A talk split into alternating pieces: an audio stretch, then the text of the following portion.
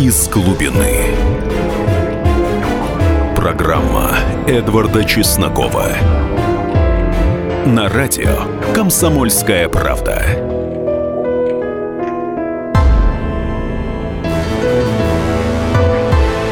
Здравствуйте, люди! Как мы уже много раз вам говорили, «Комсомольская правда» — это радио патриотическое. В широком смысле этого слова, и тем не менее мы с большим удовольствием даем платформу для выражения носителей самых разных мнений. И вот напротив меня очаровательная девушка Маша Баронова, которая, подобно беззаконной комете, говорят цитаты из Цветаевой, прочертила наш политический небосклон, имела, наверное, одну из самых ярких кампаний на думских выборах, при том, что Мария Баронова сама относит себя к оппозиции но оппозиция не совсем той, к которой мы привыкли. И вот именно об этом, о том, есть ли у оппозиции будущее после нынешних выборов и почему она, оппозиция, то есть на этих выборах потерпела неудачу, мы с Машей поговорим. Вот, Маша, скажите, Вокруг вас существует очень много мифов. Вы баллотировались в Думу от Центрального округа города Москвы. Вы были одним из немногих кандидатов, э, который действительно собрал подписи. Там 15 тысяч вы, по-моему, собрали, да? Но вот э, либеральнейший, толерантнейший, рукопожатнейший господин Навальный написал, что якобы вы подписи нарисовали. Это как? А, это так, что господин Навальный, который в которого огромное количество людей, простых людей, вложило огромное количество ресурсов за последние шесть лет, в том числе я. Я являлась одним из людей, которые переводили деньги в ФБК. Это люди как раз, все эти люди, я замечу, вы так говорите, радио КП патриотическое, но все мы патриоты, все мы хотим жить в лучшей стране. А, и а, в стране, в России будущего, а не в России какого-то очень мрачного прошлого. А, и многие люди верили в Навального разного уровня и вкладывали в него свои ресурсы, и приобретенный ресурс а, господин Навальный тратит на то, чтобы топить остальных демократов, людей, которые тоже хотели бы, чтобы Россия и плебисцит проходил в России вот, по демократическим стандартам.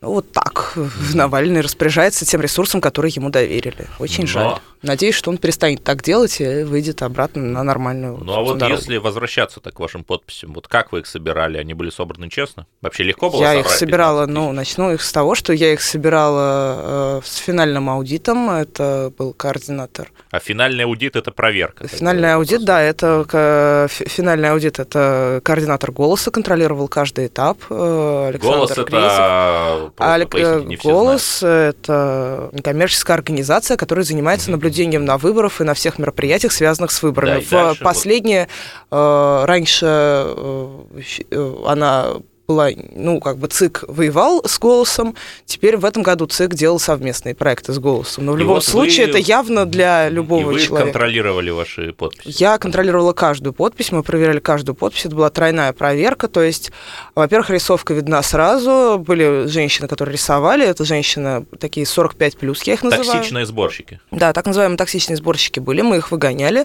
Где-то на третий день я уже не выдержала, стала вызывать им полицию, хотя до этого мы хотели быть приличными и не вызывать вызывать никому полицию. А молодежь, вся молодежь, причем очень много у нас была политичной молодежи, мы просто рекламное агентство обращались, а, чтобы, ну, потому что очень аполитичный сезон вообще, очень сложно было найти людей. А, мы просто обращались для акций в рекламное агентство, и они нам прислали людей, и дальше мы ему рассказывали про существование оппозиции, про то, что такое сбор подписей. Через три дня люди становились страшно идейными, боролись за каждую подпись. Вот молодежь, любая молодежь, начинала приносить честную абсолютную подпись где-то на третий-четвертый день.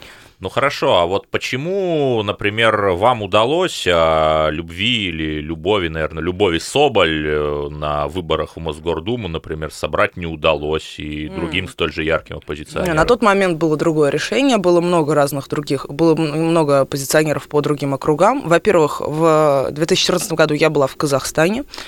А, я видела, как начиналась война на Донбассе. Меня это произвело гнетущее впечатление э, я видела, как начиналась гражданская война по факту, и при, прилетела в Москву, мне подруга сказала, «А хочешь, поехали в Казахстан, там на один проект медийный. Я говорю, а хочу. Поэтому все, все сезоны электоральные 2014 года я пробыла в Казахстане. И ничего сказать о том, что там происходило в Москве, я просто банально не могу. Ну, хорошо. То, что мне известно, людей просто не приняли по почте. Ну, а, а например, Каца, Максима... приняли. Максима Кац, еще раз, это был 2014 год, был совершенно Я другой понимаю, понимаю. глава ЦИКа, и все остальное было совершенно другая, другая политическая атмосфера. Другая политическая атмосфера была. Соответственно, а, Максим Кац вот собрал тогда подписи. Но понимаете, в чем проблема? Вот феномен Каца, который собрал подписи, феномен Марии Бароновой, которая тоже собрала, вот после этого очень многие позиционеры начали говорить, что вот режим навязал нам нечестную игру, мы в эту игру не играем, а вот появляются какие-то мурзилки, там Кацы и Баронова, непонятно как собирают подписи, и ЦИК там их, дескать, рисует. Вот вы на это что можете ответить? Я могу ответить, что мы в данный момент обсуждаем, в принципе, перспективы, э, ситуацию на политическом поле людей, которые якобы занимают исключительно четвертые и пятые места и никого вообще не интересуют. Я, кстати, тоже считаю, что 86% совершенно не интересуются оппозицией, но мне кажется странным, что мы обсуждаем в целом достаточно очень узкую политическую поляну. Также мне не хотелось бы обсуждать, что там говорят в конкретной якобы лицензированной зоне оппозиционеров. По той причине, что есть люди, которые хотят жить в демократической стране, где единственным источником легитимной власти является народ. Демократия это не э, идеология, там, не белые и красные, это процедура. И вот есть люди, которые хотят жить по этим процедурам, понятным им прописанным правилам, где суд является источником защиты частной собственности, источником справедливости, и существует независимый суд, где существуют независимые демократические выборы, где у людей есть выбор. Вот э, я интересуюсь, э, я хочу работать для таких людей. Соответственно, для таких людей ни Максим Кац, ни Мария Баронова не являются чем-то страшным. Да, у нас есть некоторая зона территорию людей, которые ну, такую а, оградочку себе поставили и говорят, что они самые главные правильные лицензированные оппозиционеры. Я была в 2005, в 2011 году обычным избирателем, я просто хочу, чтобы и оставаться им, и был у меня выбор. Вот и все. Я вас понял, но если просто просуммировать э, результаты э, либеральных партий, более оппозиционных, менее оппозиционных, Яблоко, Парнас, э, Гражданская сила, там, партия Роста, да, то как раз и получается примерно 5%. Нет, нет, конечно, нет. Во-первых, у нас есть в наукоградах, и, например, в главном здании МГУ, это КПРФ, это всегда э, протестное голосование. В наукоградах всю жизнь это было протестное голосование.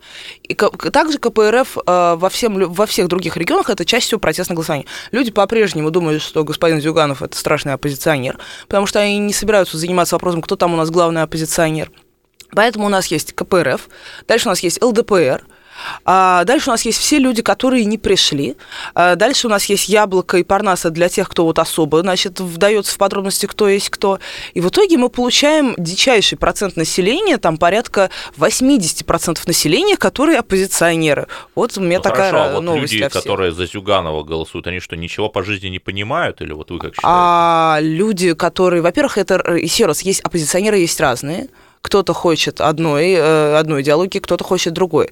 Во-вторых, люди, которые, они не голосуют, например, одномандатники, коммунисты. Вот у нас второе место по округу занял коммунист. Он вообще, мальчик мой ровесник, выпускник физфака МГУ Павел Тарасов. Он вообще не вел кампанию нигде за пределами Лефортова, у него денег не было на это.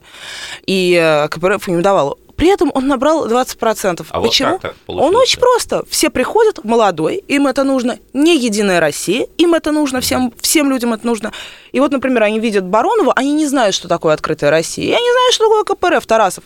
Ровесники абсолютно идентичные. Просто мы вот с Тарасовым просто идентичные. Люди абсолютно одной ну, идеологии. Ну, а абсолютно... почему вы-то проиграли тогда? Потому что они не знают, что такое открытая Россия. Mm-hmm. По той причине, что люди голосуют э, в том числе за партию. Потому что для них КПРФ это протестное голосование. Они им некогда тратить всем произошедшим до выбору, не, некогда на это все тратить. Соответственно, у нас осталось Соколова плюс Тарасов плюс а, и Зубов и плюс Баронова там, конечно же, больше, чем Гончар, которым был увешан весь ЦАУ.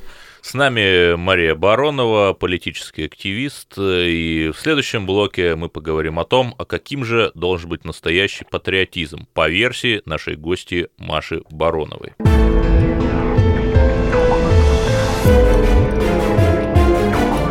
Программа Эдварда Чеснокова «Из глубины». Мы живем в горячее время. Войны, падение режимов, исчезновение стран. Предсказать заранее такое невозможно. Но увидеть, как на наших глазах меняется мир, реально. Путевые заметки нашего спецскора Дарьи Асламовой. Программу «Горячие точки». Слушайте по средам в 20.05 на радио «Комсомольская правда». Из глубины взываю к Тебе, Господи. Господи, услышь голос мой. Из глубины. Программа Эдварда Чеснокова. На радио «Комсомольская правда».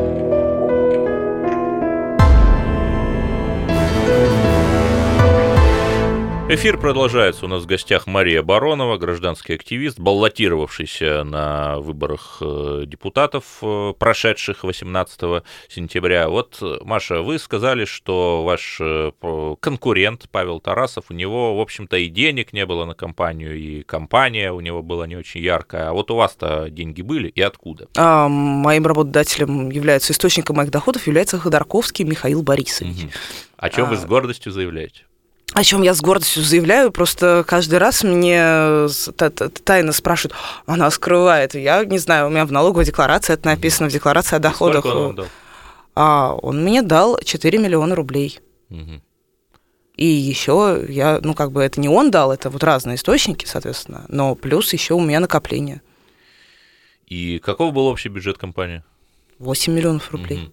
А вы знаете, очень много возникает спекуляций, что на такого рода компаниях всегда есть расходы, которые сложно проконтролировать. Вот э, нет ли опасности, что вот эти, например, ваши деньги кто-нибудь разворовал? Нет, потому что я являлась начальником штаба, у нас были, была подписная компания, а подписная кампания вместе с газетами, вместе со всеми э, вещами, ну, то есть э, вместе с, там, со всем сопровождающей частью, включая кулер там, и воду, стоила порядка 470 рублей за подпись. То есть Плюс мы каждому сборщику, ответственному за заверенную подпись у нотариуса и за финально проверенную, мы платили деньги. Господин Навальный, который Собственно, мы это мы и потратили да, деньги. в прошлом э, блоке, он после мэрской кампании 2013 года опубликовал отчет. Хороший, плохой, другое дело, но публичный отчет, где было написано, вот как, куда, какие деньги потрачены. Вот у вас такой отчет есть? Ну, можно это просто распечатать. Но вы его планируете где-то опублик... опубликовать? Могу опубликовать. Мне просто сейчас, если честно, я пять лет была, у меня не было ни одного выходного дня, Нет, и я, я как вы видите, понимаю. мой внешний вид говорит о том, что я явно занимаюсь в данный момент... слушатели не могут э, это увидеть. Мой внешний вид говорит о том, что я занимаюсь совсем не избирательной кампанией, а сплю и хожу, принимаю всякие СПА-процедуры. Mm-hmm. Вот. Но, тем не менее, мы можем надеяться э, некий Окей, финансовый ну, отчет увидеть. Ну, если хотите, mm. вот ну, давайте, сейчас вы мне подали идею, да, Предоставили. Я просто ТИКу предоставила финансовый отчет. Ну, Публике просто в демократическом государстве э, есть такое понятие, как транспарентность, когда все... Вот у нас как раз да. демократическое государство, в котором транспарентность обязательно... Я не буду соответствовать той уровень транспарентности, который у нас в государстве. Вы свой уровень зададите. Повыше. Я задам гораздо выше нормальный уровень транспарентности. Да. После отпуска все предоставлю. Хорошо. Хорошо, будем надеяться. Э, Все-таки возвращаясь к тому вопросу, который я, может быть, не очень правильно задал, вот если суммировать голоса за либеральную оппозицию, там более системную, менее системную, то, ну, в принципе, ну, примерно 5% получается, да, если бы не было там яблока, Нет, это не Парнаса. так. Нет, а, это а не так. Это? По той причине, что есть еще КПРФ. Это огромное протестное голосование. Еще ну, моя нет, подруга подождите, голосует ну, всегда за ЛДПР. Либеральную оппозицию. Нет, нет, неправильно. Говорит, надо про демократов. Почему есть либеральная оппозиция? Я не либеральная КПРФ оппозиционер. Это да, это люди, которые... Я говорю про демократов. Люди, которые... КПРФ – это демократы. Вы КПРФ это, это... Я вообще-то серьезно. Простите, демократия – это процедура, а не идеология. Люди, голосующие за КПРФ и ЛДПР, моя подруга, голосующая за ЛДПР, на полном серьезе считает, что Жириновский – это оппозиционер. Это мы с вами но, уверены. Но в итоге Это человек, то, который имеем. хочет демократии. Ну, а в итоге а, а кто в этом виноват-то? Да никто в этом не виноват, но есть какие-то определенные законы. Кто виноват в том, что в Германии 100-500 миллиардов беженцев? Да никто не виноват. Так, исторически, так исторические события сложились. Там, а, а что-то началось на рынке в Сирии 6 почти лет назад. А вот пришло к тому, что Ну хорошо, Тут вот то вы же самое. тему беженцев затронули, а вот эту тему как решать же надо или не надо? Вот как Ой, нет, я полагаете? вот точно не собираюсь заниматься вопросом вне- внешней политики. Вот пусть Германия сама этим. Я просто объясняю вам, ну вот Но я вы на месте Меркель бы привожу в что прим- сделали? на месте Меркель я бы вот попыталась бы не рождаться в Германии в тот момент, когда родилась Меркель, и не быть канцлером. Вот, это то же самое, вот как бы, ну, Ну. потому что, ну, ужас какой-то. Я имею в виду, что, ну, кто виноват в том, что в России такая политическая атмосфера? Это сочетание разных событий. Да, то есть, э, ну, вот есть такой прекрасный человек, называется гарант Конституции. Он, э, наверное, хотел сделать так, чтобы была стабильность. В какой-то момент люди увлекаются стабильностью. А есть демократия, она это процедура, согласно которой меняется власть, согла- согласно которой есть развитые институты социальные. Скажите, а вот э, вы очень важный маркер демократии, да, смена власти. А вот когда в Финляндии Урхо Кекканин 25 лет правил, это что, Финляндия не демократическая страна? Это, Это значит, что это было некоторый период времени, это институты не сменялись, это плохо. Институциональная власть должна меняться. Ну, так э, Происходит но Финляндия же демократическая страна. Происходит, еще раз, Финляндия на сегодняшний день демократическая страна. Америка на сегодняшний день демократическая Ну, так, может страна. быть, мы всего лишь еще проходим некий этап к следующему этапу, как Финляндия при Хот- хо- Кекканине. Хотелось бы надеяться на это. Пока что мы проходим, с моей точки зрения, другой этап, но я не хочу быть пессимистом, я стараюсь быть оптимистом. Мгм. Ну а вот э, в открытой России э, там э, с точки зрения принципов сменяемости власти, да, там тоже должна сменяться власть. То есть Ходорковский через 4 года должен уйти или как? Открытая Россия каким-то образом в данный момент влияет на общество. Ну, конечно, влияет. Вас финансирует. Это, да, мощно. Огром... Миллиарды Ходорковского в размере 4 миллионов рублей. Я, конечно, понимаю, что страшно влияют на общество, но нет, Ходорковский на данный момент не, не обладает тем влиянием на общество, это раз. Во-вторых, э, речь идет об НКО, о все-таки, да, о некой некоммерческой организации, о движении, а не об То институте, есть на который является низовых частью демократия не должна работать, по-вашему? Мне кажется, что в России должна работать Мгм. демократия. Мне кажется, что префекты не должны назначаться полностью подконтрольными мэрами, и мэры не должны быть полностью подконтрольными государству. И мне кажется, что должна существовать сильная муниципальная власть. А, например, я не считаю, Ну, что вот должна район Щукина, там очень сильная муниципальная. Вот, власть. а, осталось еще, вот у нас районов 150, по-моему, в городе Москве, осталось только в одной Москве 150 районов, чтобы сильную муниципальную власть сделать. А есть не только район Щукина, есть вот, например, в Архангельске а, мэр Петрозаводска был, его сразу губернатор снял. А, Так происходит со всеми независимыми, с любой независимой местной Ну, властью. Ройзмана не сняли. Ну, Ройзман при этом на коротком поводке. А, у нас есть исключения, у нас есть исключения из правил, это люди-подвижники, люди-титаны. А хотелось бы, чтобы вообще общественная деятельность и политическая деятельность это была рутина, которой занимались бы большое количество людей. На сегодняшний день общественной деятельностью занимаются только, ну, действительно, какие-то люди-подвижники, люди-патриоты, которые готовы, в принципе, что их убьют. Они приняли для себя это внутреннее, и они готовы к этому.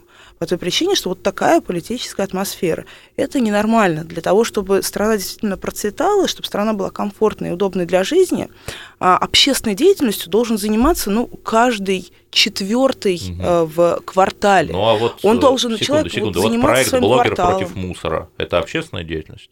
Вот э, А когда «Блогер против Сергей мусора»? Доля организовывал этот проект, э, и в Безусловно. десятках городов выходили, люди Безусловно, убирали мусор. безусловно. Это Да, общественная но, но им же никто не низовая. мешал режим убирать мусор, они убирали мусор. Я убирали. знаю истории, как Ну. потом, ну, во-первых, да, конечно же, вы говорите о создании. Вы сами прекрасно это понимаете, что вот есть какая-то разрешенная территория, есть территория. Мне, кстати, тоже никто не мешает. А знаете почему? Почему? По очень простой причине. Потому что мне мешать себе дороже. И здесь есть большая проблема, в том числе в, э, во многих людях, которые идут в общественную деятельность. Они должны для себя принять, тут есть, опять же, я считаю, что это обязанность. Я считаю, что между уе- отъездом из страны и общественной деятельностью я выбираю общественную деятельность. Я хочу жить цивилизованно, я хочу жить в цивилизованной стране. Я для этого делаю все. Это ежедневный труд. В том числе, когда ко мне приходят любые уполномоченные органы в погонах и начинают мне угрожать, они получают очень жесткий отпор. И получая очень жесткий отпор, они уже выучивают, что вот эту территорию не трогать. Очень многие люди быстро сдаются, очень многие люди слабые. Я не могу обвинять в том, что люди слабые. Ну вот Чирикова уехала. Я не могу обвинять в том, что люди слабые, но мне, меня, конечно, это печалит. Потому что на подлость и на какие-то действительно тяжелые вещи нужно очень жестко отвечать. А люди, к сожалению, не готовы жестко отвечать. И э, жестко отвечать на личном уровне просто. Вот, вы ко мне сюда не подходите вообще никогда. И все, это достаточно быстро выучивается ну, то есть вы правило, и можно на насилие отвечаете насилием? Я очень жестко отвечаю. Это точно Ну, на не жесткий является... ответ даете жесткий ответ. Да, безусловно, но это не является физическим насилием. Не, я, я не имел физическое насилие, конечно, но разве это демократия? Вот э, тот Простите, формат, вы в данный, который мо- вы ну, обозначили, в данный это момент, что такое? вот э, в данный момент формат я жесткое поведение. Ну, то есть вы авторитарный политик в авторитарной системе, я правильно Вы понимаю? меня сейчас спрашиваете, перестала ли я пить коньяк по утрам. Мы вообще говорим совершенно о другом. Я говорю о том, что, конечно же, на подлость нужно объяснять, что никогда не смейте подходить ко мне, к моему ребенку. Не смейте мне угрожать, потому что я патриот, а вы пытаетесь уничтожить страну.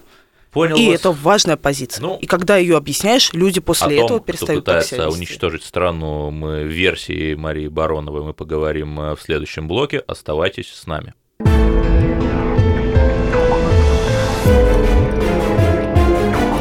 Программа Эдварда Чеснокова «Из глубины».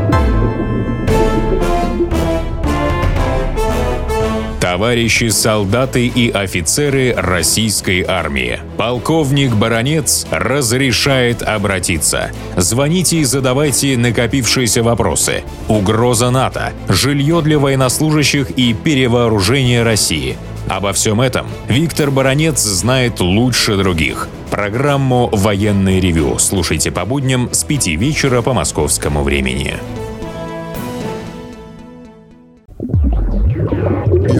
Глубины взываю к Тебе, Господи.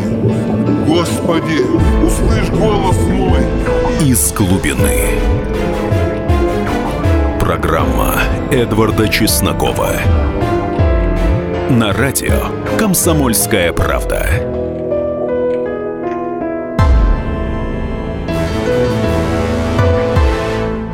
Эфир продолжается. У нас на линии Мария Баронова, гражданский активист и политик, баллотировавшийся на выборах от Центрального административного округа города Москвы. Вот, Мария, мы в прошлой части заговорили о патриотизме, но ведь э, Евгения Марковна Альбац, которая в эфире «Эхо Москвы» сказала, что э, не видит никаких проблем, если, не дай бог, там расколется Россия по Уральскому хребту. Она же тоже себя патриотом называет. И Ольга Романова, которая написала, значит, в э, твит знаменитый, надеюсь, что после землетрясения в Сочи все там развалилось. Это про олимпийский объект. Она же, наверное, тоже патриот, патриотом себя считает. Вот это как? Я думаю, что я про Ольгу Романову за Ольгу Романову и Евгению Марковну Альбац я точно не отвечаю. Я не знаю, в каком месте говорила Евгения Марковна такое, подозреваю, что это что-то из серии цитат. Помилуйте, это я, мы, мы, мы можем Я выйти, я вам нет, сейчас окей, я показать на готова. сайте Эхо Москвы Я стенограмму. готова вам э, поверить, но обилие э, цитат, которые никогда не говорил Бисмарк, Сталин, Черчилль Евгений, и Евгений Марковна Альбац, Но оно просто периодически повышает. Марковна Альбац это действительно говорила. а план, на план. Дальса она не, не цитировала? Ну вот Просто на сайте «Комсомольской правды» есть план Дальса, наверняка можно поискать. А, вот, но э, смотрите, а, если говорить вообще про это как, а, ну, например, э, это так, что я э, доподлинно мне известно, какое количество детей наших высших чиновников не живет в России, не планирует сюда возвращаться и убеждено, что Россия это просто колония, в которой их папы зарабатывают деньги. Ну а вот кто конкретно? А я не буду называть эти имена, потому что пока что мой, я живу в России, и мой ребенок живет в России, и мне э, дорог мой ребенок. Я не хочу, чтобы с ним что-то случилось.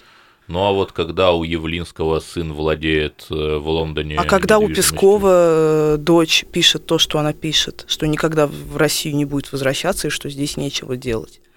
И, э, и, и так происходит во многих случаях. Соответственно, это говорит о том, что у нас люди не, действительно не то, чтобы очень многие люди не обладают тем уровнем патриотизма. Сложно себе представить, что дочь э, Трампа, дочь Хиллари или э, дочь э, любого другого американского чиновника будет э, годами жить в другой стране, говорить, что она никогда в жизни не вернется в Америку. Ну а да? чем тогда сын Это Явлинского да, ситуация. отличается от э, сыновей наших других политиков? является является человеком, у которого, в руках которого есть какая-либо власть, кроме власти Ну, над нет, бюджетом него партии Яблоко.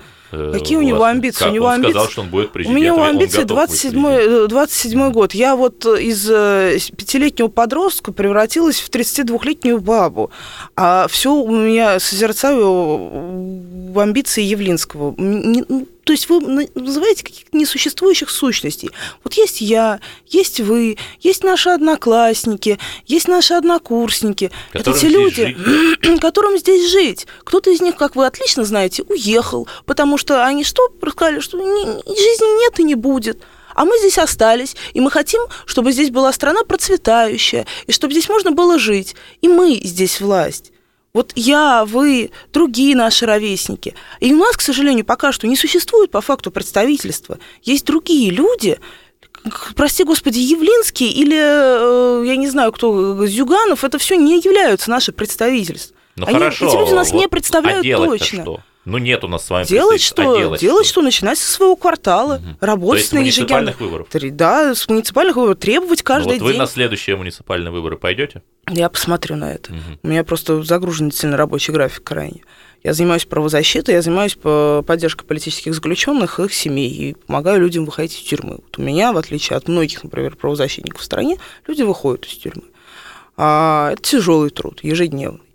А Что касается вообще, что делать, начинать со своего двора, потому что, ну, вот я хожу на встречи с избирателями, люди в страшной апатии. Люди, поверьте, терпеть не могут вообще всех, и либералов, и открытую, Вот и Единую Россию. И Единую Россию терпеть не могут, просто в гробу видели и Путина, и всех в гробу видели. Вот просто всех без исключения. Они не верят ни во что, они ни на что уже не надеются. И э, когда при этом говоришь, ну вот давайте займем сейчас вашей площадкой, давайте там... В целом есть две опции. За шлагбаум и против шлагбаума. Это вот главный, да? Но когда говоришь людям, давайте сейчас вместе это будем, они такие, нет, ну что это даст? Вот вы мне сделаете. Когда я объясняю, что нет, подождите, мы в префектуру вместе пойдем, мы в прокуратуру вместе пойдем. Вот я сейчас вам составлю заявление, мы сейчас... Мои То есть это такой юристы- наивный патернализм. а, они хотят наивного патернализма, а я точно в гробу видела наивный Хорошо, А патернализм. как менять эту психологию? Вот э, прям заставлять, принудительно говорить так, знаете что, ребят, извините, я не пойду одна за вашу площадку. Ваша площадка нужна вам. Вот вам эта процедура, вот эта процедура, пойдемте вместе. И когда человек, если приходит, например, в 11 утра, вовремя приезжает, там главный по подъезду, значит, я вижу, что есть заинтересованность. Так я, собственно, сделала так, что сократила, серьезно сократила количество запросов, просто по той причине, что я имела дело только с тем двором, который заинтересован Ну, в изменениях нет в своем ли дворе. опасности пойти по коммунистическому пути, когда они железной рукой загоняли Есть человечество опасность к пока что. Есть пока что опасность э, жить в стагнации, жить э, в стране безразличия, жить в стране, где люди проходят мимо упавших людей, которые, например, и говорят, ой, фу, пьяный, Не-не-не, хотя ну этот человек потерял вот э, в сознание. Калининграде там котенка спас э, мужчина, вы все видели этот ролик. Вы Сейчас серьезно. Я да? сейчас серьезно говорю. Это хорошо, что в Ну. Калининграде спас котенка мужчина. А теперь нужно на ежедневной основе помогать не только котятам, но еще и ближним своим людям. Хотя я люблю кошку, у меня три кошки. Но это работа ежедневная. Когда говорят, фу, пьяный упал на старика, который... Это, Ну, так это значит, я не понимаю, как это связано с политическим режимом. это связано напрямую с политическим режимом, в том числе с уровнем образования, с уровнем сочувствия людей. Политика – это искусство управления обществом. И как э, детей воспитывают, как, собственно, распределяются бюджеты в образовании, как э, назначаются руководящие должности в образовании. Не сейчас, не только сейчас, на протяжении вообще последних вот 30-40 лет. Да? Так, собственно, люди себя и ведут. Как, э, Хорошо, а что вот как- пропагандируют хорошо, а э, как по правильно телевизору? нужно распределять бюджеты в образовании? Никто не знает, как правильно. Мария Не знает? Баронова и точно не является тем Мгм. человеком, который единственный должен ответить Но на вопрос, как правильно. предлагай. Я предлагаю Что вы предлагаете? институты и сменяемость власти. Мгм. Потому что любая власть коррумпируется, любая власть разрушает. Э, Человек сначала старается изо всех сил и делает все, чтобы э, доказать людям, что он достойный политик, а затем он делает все, чтобы сохранить свою власть. А вот как, Это на- а вот как часто поведение. надо менять власть? Раз, раз в 4 в года, 4, раз, раз в в 6, 4-8 Мгм. лет. раз в 4-8 лет. Две каденции, Мгм. это нормально. Ну а вот Ли Куан Ю, Вы знаете, сколько Э, лет я он правит? убеждена, что пример Сингапура не является правильным примером. Есть, еще раз, мы каждый раз говорим, с- мы и Конрад Аденауэр, который Еще раз, мы 16 лет должны правил, это говорить, тоже э, неправильный пример. э, тоже неправильный пример. Особенно при Конраде Аденауэре, как скрывались все нацистские преступления, и германское общество считало, что нормально дальше а, жить, как будто бы ничего предыдущего не, до этого не было. Да? Германское общество не знало о том, что происходило в Хорошо, Германии а вот до начала 60-х. Правильный пример – это пример западных демократий. А если говорить назад про Ли Кван Ю, это пример тоталитарного строя, как в благополучное общество всех э, загонять каленым железом. Безусловно, э, России э, и русским людям пример, как хлыстом их загнать в счастье, это неверный пример. И не нужно смотреть на Ли Кван Ю. Крайне любят наши либералы, между прочим, на Ли Кван Ю указывать. И всякие фанаты Грузии, Саакашвили, вот все эти люди обожают пример Ли Кван Ю. Мне кажется, что по пути Саакашвили нам не стоит идти. А почему не стоит? Вот Потому эти что... вот полицейские участки с прозрачными окнами. Ну, вам нравится в Грузии, езжайте в Грузию. Я вот, мне не нравится в Грузии, я не поеду в Грузию. Особенно мне не нравится, как э, Грузия поступает э, по отношению к нашему общему историческому наследию. И особенно мне не нравится, когда я слышу про советскую оккупацию Грузии. Так например. вы, извините меня, сейчас повторяете вот то, что на Первом канале говорят вот mm. в этой части. А если говорят на Первом канале, что не нужно бить котят и солнце желтое, а небо синее, то нужно срочно начать бить себя хлыстом и отрицать, что небо синее? Угу. А вот по поводу Крыма ваша позиция какова? моя позиция по Крыму точно такая же, как позиция по тому, как срочно нам обустроить Россию. Одна Мария Баронова не должна решать проблему Крыма. Угу. А, Но к, Крым он Крыму, чей? Русский, украинский? Крым, чей? он крымский. Угу. В Крыму живут люди. Угу. Они приняли решение. Они приняли решение а, однозначно не под палкой. Они туда летели все на перегонки, роняя тапки на эти избирательные участки. И то, что происходило в Крыму, люди действительно этого ждали очень долго. Да? Соответственно, они приняли решение. Если э, в какой-то момент мы начнем обсуждать наше общество, что, а может быть, там что-то было неправильно, например, всех остальных россиян не спросили, давайте еще раз э, проведем референдум в России, в Крыму, и мы, мне кажется, ну, получим достаточно ожидаемый ответ да, согласно новому да, референдуму. Да, но вот те самые западные демократии, о которых вы говорили, вот только что наплевали на мнение крымчан. Они говорят, уйдите из Крыма, и тогда, может быть, может быть, мы, мы снимем санкции. Значит, э, западная демократия – это передергивание. Западная демократия требует соблюдения Минских соглашений и выполнения Минских соглашений. В Минских соглашениях нет ни слова по Крыму. Минские соглашения, с моей точки зрения, должны выполнять все стороны, и все стороны их не выполняют. Да, только мастер-карт и виза почему-то в Крыму отключены. Вот это совпадение. Это не совпадение, не это не совпадение, значит, это то, сервис. что происходит. Для того, чтобы это не происходило, нужно вести переговоры. Существует искусство дипломатии. Как вести переговоры, если они говорят, уйдите из Крыма, и тогда мы рассмотрим возможность санкций? То, что, вот. я, то, что я слышу на разных конференциях западных, в которых бываю, а проблемы Крыма не просто не стоит, а никто даже ее не обсуждает. Так, почему они а, тогда... Например, Польша, например, Польша и Восточная Европа обсуждают другие вещи с Украиной, начинают говорить обычно, знаете, Нет, на конференциях... а почему Apple сервисы в обычно... Крыму тогда не работают? Потому что не решена дипломати... на дипломатическом уровне проблема санкций. Еще раз добавлю, что на этих конференциях чаще обсуждается, не хочет ли Украина, например, заняться вопросом Львова по отношению к Польше. Очень часто такое обсуждается, поверьте. Но Украина начинает громко прямо кричать. как Егор Просвирнин из «Спутника и погрома» сейчас говорите. Ну, у нас остается 30 а Меня секунд. совершенно не волнует при этом, почему мы перешли Я на тему Украины. Просвирнин вас не волнует. И Просвирнин меня тоже не волнует. А, меня волнует ситуация в России. остается 30 секунд. Вот, может быть, вы скажете некое заключительное слово. Надежда-то на перемены у нас есть? Надежда на перемены – это в нашем труде. Надежда будет, если люди отсюда не будут уезжать. Рожайте здесь детей, воспитывайте детей, и тогда у нас будет будущее, и тогда мой труд будет не зря. Благодарю вас. С нами была Маша Баронова, гражданский активист и оппозиционер, баллотировавшийся от ЦАО. Нам же остается надеяться, что страна не скатится в гражданскую войну из-за принципиальных разногласий между носителями разных точек зрения, как это уже произошло сто лет назад, и пожелать всем всего наилучшего. До свидания.